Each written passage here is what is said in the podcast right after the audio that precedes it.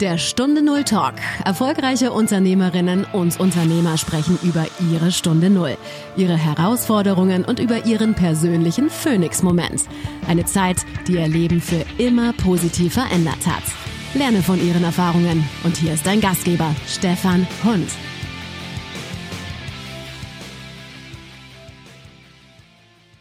Wenn der Schmerzensgeldanteil in deinem Gehalt nur noch eine Richtung kennt.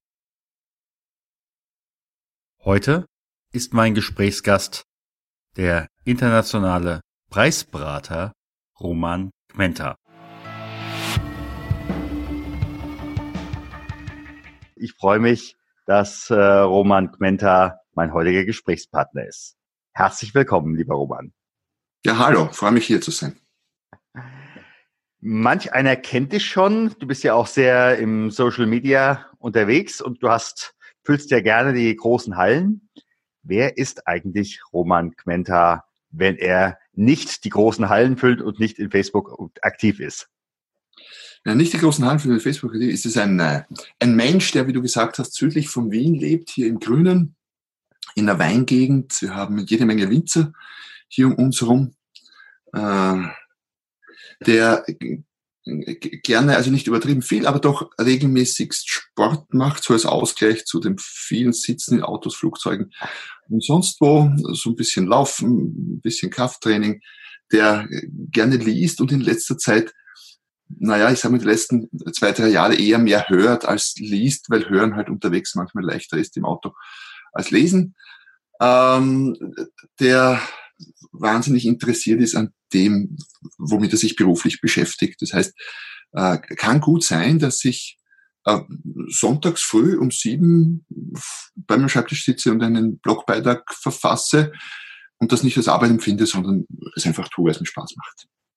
Das heißt also, du gehörst auch zu den Menschen, die nicht mehr arbeiten müssen, sondern noch ihrem Hobby frönen. Man könnte es so sagen, andere sagen Workaholic äh, oder so, ja, je nachdem, wie man es bezeichnet. ja, da, der, die Grenze ist manchmal fließend. Was muss ich haben wollen, um jetzt dein Kunde zu werden? Was ist jetzt dein Business? Mein Business ist ein bisschen mehrschichtig. Ich unterstütze grundsätzlich Unternehmen und Unternehmer dabei, mehr Geld zu verdienen. Das geht einerseits natürlich über mehr Umsatz, klar.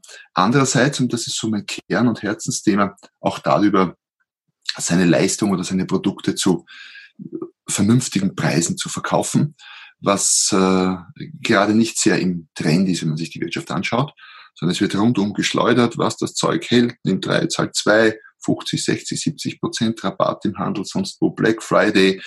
Und das ist etwas, was ich nicht gut finde, was der Wirtschaft nachhaltig, nachhaltig nicht nur schadet, sondern, sondern sie kaputt macht, ganz einfach und auch dem Verbraucher nicht, nicht schadet. Und ich unterstütze eben Firmen dabei, einen anderen Weg zu beschreiten. Das können Konzerne sein, mit denen ich äh, viel arbeite.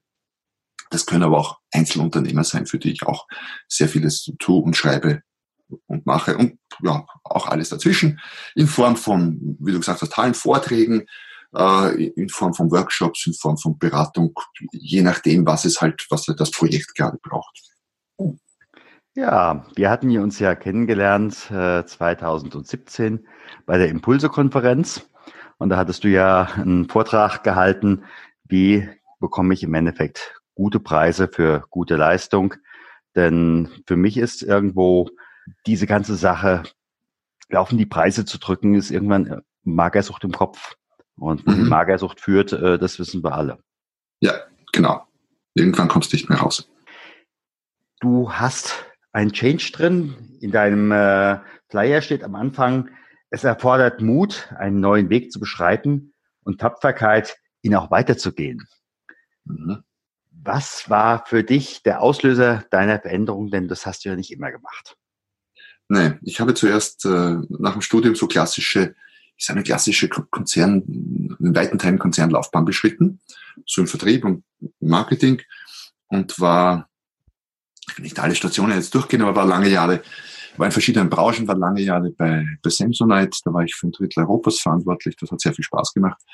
Und bin dann äh, bei Opel gelandet als Marketingleiter für Österreich, wollte wieder zurück nach Österreich, weil ich Deutschland gelebt, gearbeitet habe und viel in, in halb Europa unterwegs war, wollte ich zurück wieder mehr in die Heimat. Ähm, ja, bin dann bei Opel gelandet als Marketingleiter und äh, man muss dazu sagen, Opel war damals, weiß nicht, wie es jetzt ist, so ein bisschen, ähm, wie soll ich sagen, äh, bürokratischer, als jedes Finanzamt das je sein könnte oder so. Oh, oh. Von der Welt der Samsonite, die eher sehr, soll ich sagen, sehr leger, sehr, sehr offen war. Ich konnte mich rühren, ich konnte tun, also nicht, was immer ich wollte, aber ich, ich hatte viel Freiräume. Und bei Opel habe ich mich sehr eingeschränkt gefühlt, was nicht unbedingt mit Opel was zu tun haben muss, sondern eben mit mir, weil ich von einer anderen Ecke kam. Und äh, habe dann relativ bald gemerkt, dass kann nicht es hat schlichtweg keinen Spaß gemacht. Das heißt, es war einerseits dieser Weg von Druck da, dieses, da halte ich es nicht lange aus. War zwar ein, dann für ein toller Marketingjob, ich hatte jetzt auch Mitarbeiter im Marketing und Riesenbudgets, aber speziell auch in Österreich, kleines Land, Anhängsland Deutschland, irgendwie jetzt, zumindest in dieser Autowelt, hat man trotzdem nicht viel Freiraum, irgendwie was zu tun. Und äh, dachte mir, ja, ja, Schmerzensgeld ist gut hier, aber trotzdem, das ist es auf die Dauer nicht. Ja, zumal 450 Euro, wenn ich jetzt von deutschen Verhältnissen ausgehe und der Rest ist Schmerzensgeld, auch wenn das deutlich höher ist, ja, das genau. hilft irgendwann nicht. Hilft auf Dauer nicht. Nee. Da haben wir gedacht, okay, das, das kann es auf Dauer nicht sein. Ich lebe wahrscheinlich nur einmal, alles andere kann man diskutieren, aber bin mal von ausgegangen. Und gleichzeitig war schon immer seit dem Studium so die, immer, war ich schon interessiert an der selbstständigen Tätigkeit und Unternehmertum, hat aber offenbar bis dahin nie den, den Mut aufgebraucht, aufgebracht. Deswegen differenziere ich zwischen Mut und Tapferkeit. Weil Mut ist es, diesen Schritt zu machen. Und Tapferkeit ist in einer Situation, in der wir sind, auszuharren. Und ich denke, wir haben oft viel zu viel Tapferkeit und viel zu wenig Mut harren in Situationen tapfer aus, die wir halt irgendwie erdulden und haben nicht den Mut, einen Schritt zu machen, der möglicherweise dann, möglicherweise dann zum Besseren führt. Aber man weiß es natürlich nicht so genau vorher. Ja. Und das waren so beide Dinge, die an, an mir gearbeitet haben. Als du damals so diesen Wechsel in Richtung Selbstständigkeit gemacht hast, da gab es sicherlich auch Unterstützer, vielleicht auch Kritiker, die dann gesagt haben, also Roman, also du hast hier einen super Job hier, äh, warum äh, gehst du das Risiko der Selbstständigkeit ein? Wie war das damals, Kritiker und Unterstützer? Ich weiß nicht. Naja, ich, ich hab, du bist verheiratet, ich weiß nicht, ob du damals schon verheiratet war. Was hat deine Frau dazu gesagt? Naja, ich war nicht, nicht verheiratet damals. Ähm, meine damalige Partnerin hatte halt auch wenig bis keine Ahnung von der Selbstständigkeit, äh, also eigentlich keine Ahnung von der Selbstständigkeit, wie auch mein gesamtes Umfeld damals. Heute kenne ich tausende Selbstständige und habe sehr viel Einblick äh, in die ganze Sache. Damals war ich halt ein Angestellter. Mhm. Äh, ja, gehobene Managementposition, ja gut, aber trotzdem keine Ahnung von, von Unternehmertum und Selbstständigkeit. Und da war im Umfeld auch nicht wirklich jemand, den ich fragen konnte. Ich kannte irgendwie keine Selbstständigen, soweit ich mich erinnern kann. Äh, und habe und es waren witzigerweise auch keine, ich, ich glaube mich zu erinnern, das ist schon lange her jetzt, aber niemand, der, der gesagt hat, nein, mach das bloß nicht und so ist Blödsinn. Es war aber auch niemand, der gesagt hat, ja, super, mach das unbedingt. Ich habe halt alle möglichen Leute angesprochen, mit denen darüber gesprochen und mir letztendlich meine eigene Meinung gebildet und irgendwann gesagt, so jetzt Entscheidung muss sowieso ich treffen und ich habe sie dann halt getroffen. Ja. Was war in dem Moment auch dein vielleicht belastendstes Problem? Also eine Frau äh, sagte in meinem Interview, ich war die ganze Zeit äh, in dem Fall Beamtin und dann bin ich selbstständig geworden und dann habe ich hat sich erstmal mein ganzes Umfeld äh, total verändert, weil die den Schritt nicht mitgegangen sind. Was war so dein belastendstes Problem in dem Moment? Naja, mein belastendstes Problem war sicher die Frage, äh, wie, wie schnell schaffe ich das auch finanziell? Jetzt war es so, ich, ich hatte und habe auch keine Kinder, so gesehen ein bisschen entlastend. Ja. War, war, war noch nicht ganz abbezahlt, aber ich sage mal so weit in trockenen Tüchern. Ich hatte mhm. einen gewissen Puffer. Aber trotzdem natürlich, ähm, ich hatte eine Menge zu verlieren und wenn es auch nur zum großen Teil Schmerzensgeld war, okay, aber trotzdem. Ähm, und habe mich natürlich gefragt, wird das klappen, respektive wie schnell wird das klappen, so dass ich finanziell wieder auf, auf halbwegs sicheres Terrain komme. Das war so die große Frage. Musstest du dich in dem Moment nochmal richtig fortbilden im Sinne von äh, Speaker-Dasein oder ich denke auch fachlich?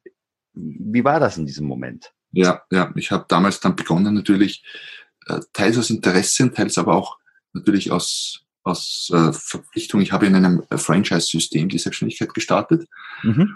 Habe dann ein paar Jahre lang sehr, sehr, sehr viele Ausbildungen gemacht. Also viel mehr, als ich gemusst hätte jetzt, um, um den Job mhm. gut zu machen.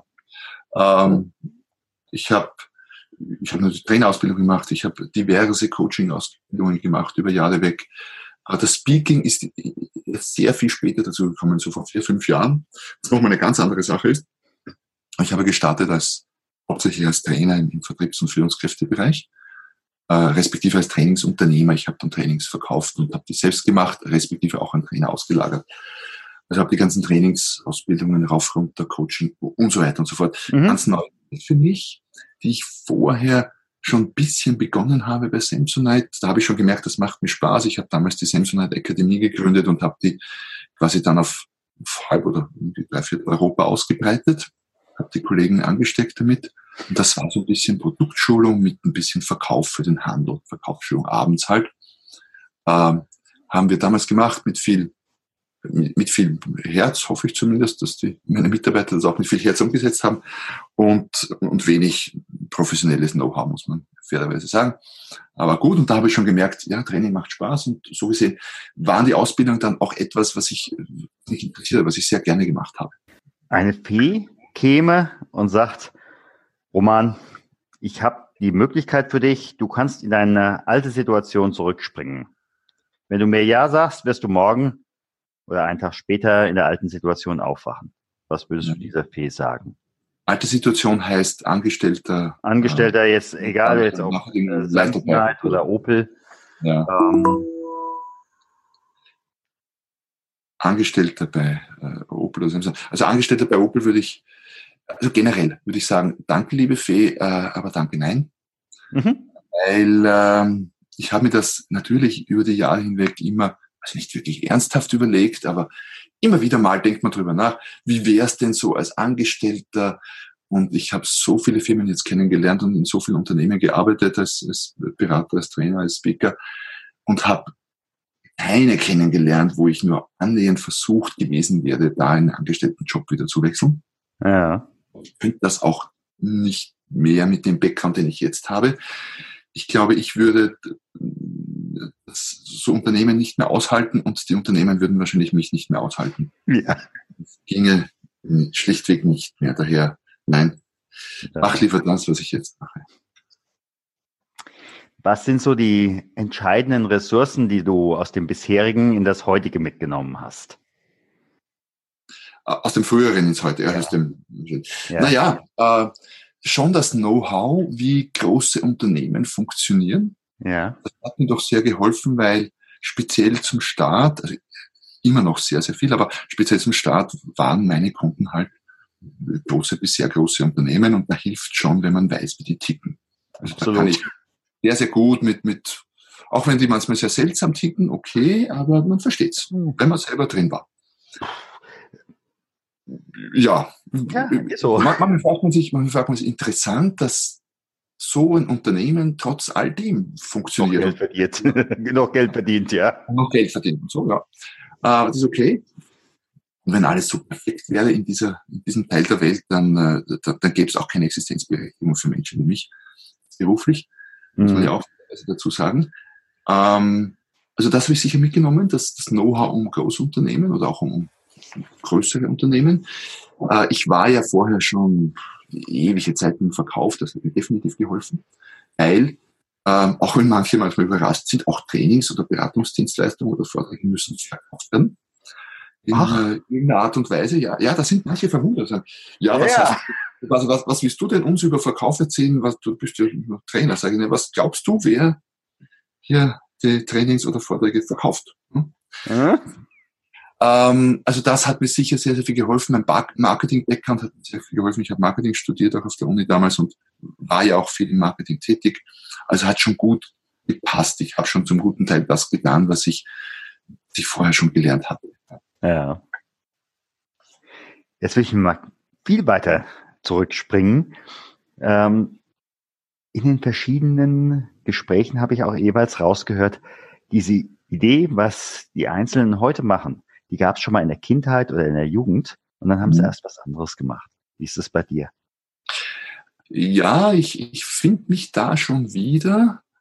Vielleicht nicht in der, in der Kindheit, sagen wir so, ich habe in der Kindheit immer schon gern, glaube ich, so gehandelt. Ich habe den Deals gemacht. Ich habe mhm. irgendwie Kleinigkeiten, keine Ahnung, nippes Zeugs und so. Wir hatten so die haben wir getauscht und auch gegen Geld und so. Das war schon, und Geld war schon immer ein Thema. Ich kann mich auch, kann mich auch erinnern, ich habe mit, mit der Großmutter und Großtante da Karten gespielt und da ging es um Einsätze, also nicht hohe Einsätze, aber wir haben halt mit, mit 10 Groschen, 50 Groschen und so damals in schwierigen Zeiten gespielt.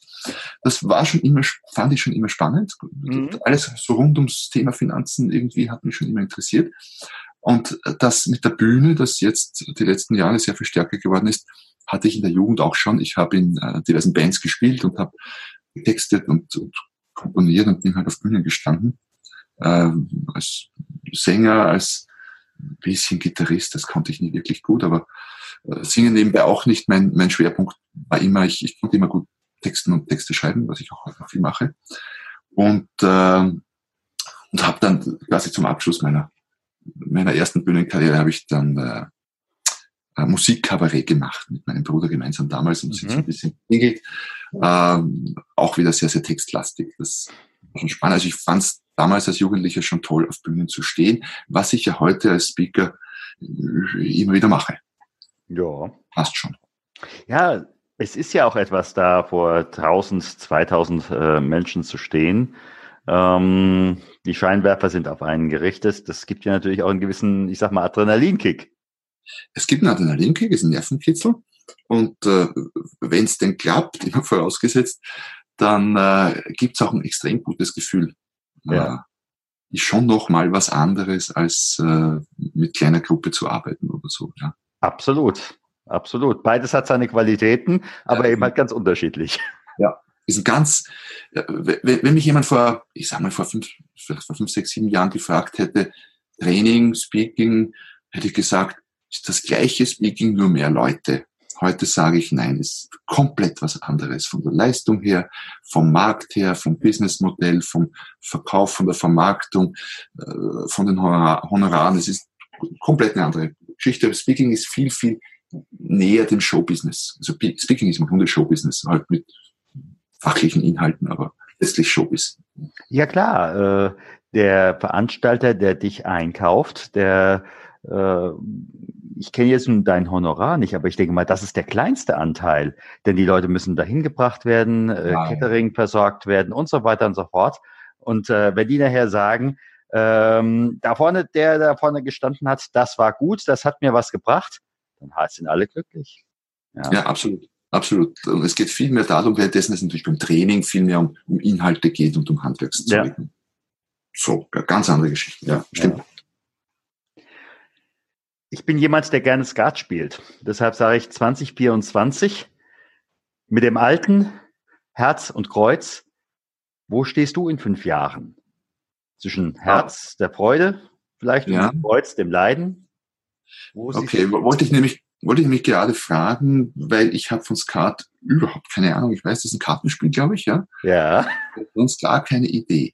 Wie war das? Herz ist die Freude und wenn ich sage Herz, so, so das Herzliche, das, was dir dein Herz nährt.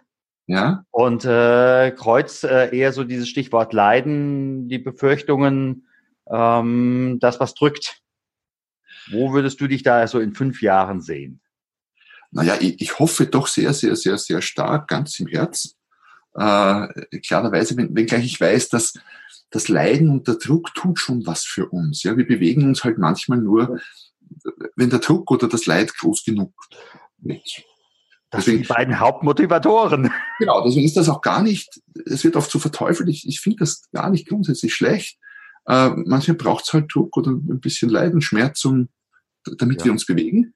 Äh, dennoch denke ich für mich, dass ich, äh, je älter ich werde, dass ich mich immer mehr darauf fokussiere, etwas zu tun, was mir Spaß macht. Das heißt, die Versuchung, Schmerzensgeld anzunehmen, ist natürlich immer noch da, klar. Und es gibt schon Projekte, da, denkt man sich währenddessen oder im Nachhinein schon auch, naja, ein Teil ist Schmerzensgeld, okay, gut, passt. Aber je älter ich werde, wahrscheinlich denken mehr darüber nach, was tut man mit seiner Zeit und so, äh, desto mehr bemühe ich mich, wie du es im Skat ausdrückst, im, im Herzen, im Bereich mhm. des Herzens. Ja. Das heißt aber auch, du sagst, es gibt auch Aufträge, die nehme ich gar nicht erst an. Es gibt auch Aufträge, die nehme ich gar nicht erst an. Ja, ja, definitiv, definitiv. Hab, passiert wahrscheinlich jede, jede Woche oder so, alle zwei Wochen oder irgendwie mal, dass irgendwas an mich herangetragen wird, dass ich dankend entweder ablehne oder gerne an einen Kollegen, Kollegin weitervermittle, weil es einfach nicht in mein Konzept passt. Und das mache ich wahrscheinlich jetzt öfter als früher. Mhm. Es gibt viele Führungskräfte und Unternehmer, die sind möglicherweise in ihrer Situation unglücklich. Und da hilft vielleicht ein Buch oder ein Film.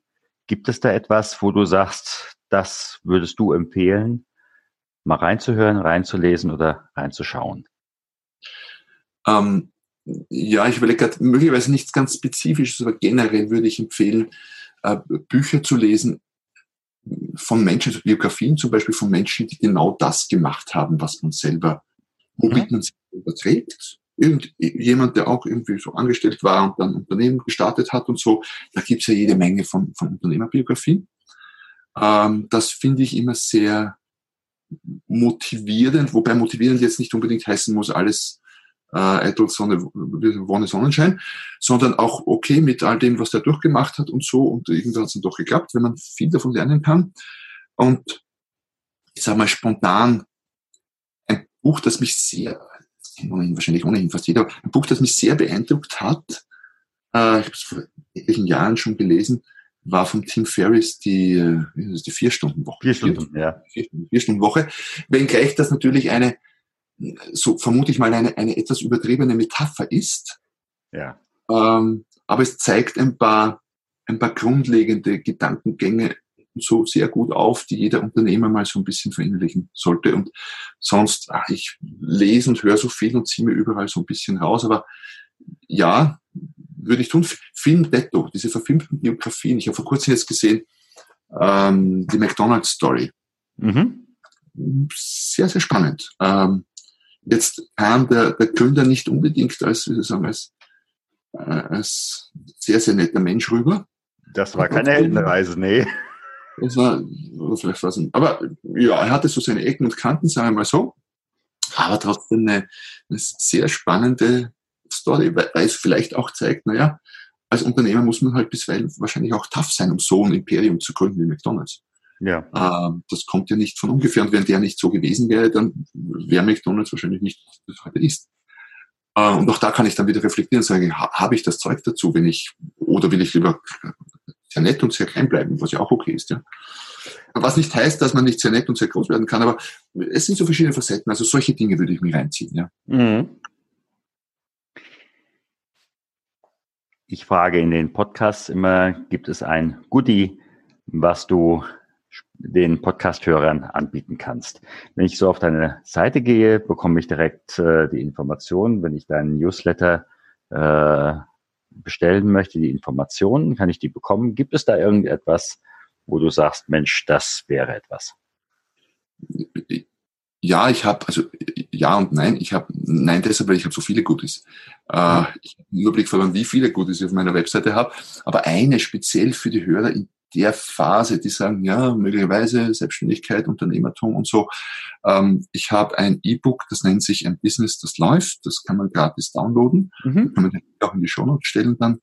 Äh, und das ist quasi auf den Punkt gebracht in kurzer Form die Blaupause, wie ich so ein Business starte. Also nicht nur starte, selbst wenn ich eins habe, kann ich das super, super verwenden, um es zu überarbeiten, weil man arbeitet da ständig dran. Mhm. Aber auch zum Starten weil, weil ich dadurch ein paar so grundlegende Fehler vermeiden kann, die ich wahrscheinlich gemacht oder sicher gemacht habe und, und viele andere, wenn ich meine Klienten anschaue, so auch machen. Es geht ein bisschen um Struktur, es geht um Reihenfolge, womit beginne ich. Und da wird zum Beispiel gerne an Logos herumgebastelt, wo noch gar nicht klar ist, was ist dann meine Positionierung und, und solche Dinge. Ja, na, das gibt es relativ oft. Und ich verstehe das auch, weil Logo ist ja was Schönes, Kreatives, Nettes und da geht es um Farben und so. Dann hat man ein tolles Logo, aber weiß noch nicht, was mache ich damit. Und das ist nicht nur übertrieben. Ähm, also solche Dinge, das ist ähm, kurz auf den Punkt gebracht und ich denke, hoffe, sehr, sehr hilfreich. Ich sag mal ganz, ganz herzlichen Dank. Bitte, war mir ein Vergnügen. Vielen Dank, dass du beim Stunde Null Talk dabei warst. Auf der Webseite stunde null-talk.com erfährst du noch mehr über den heutigen Gesprächsgast. Dort gibt es auch spannende und interessante Buchempfehlungen der Gäste. Oder lade dir eines der kostenlosen Booklets zu den Interviews herunter.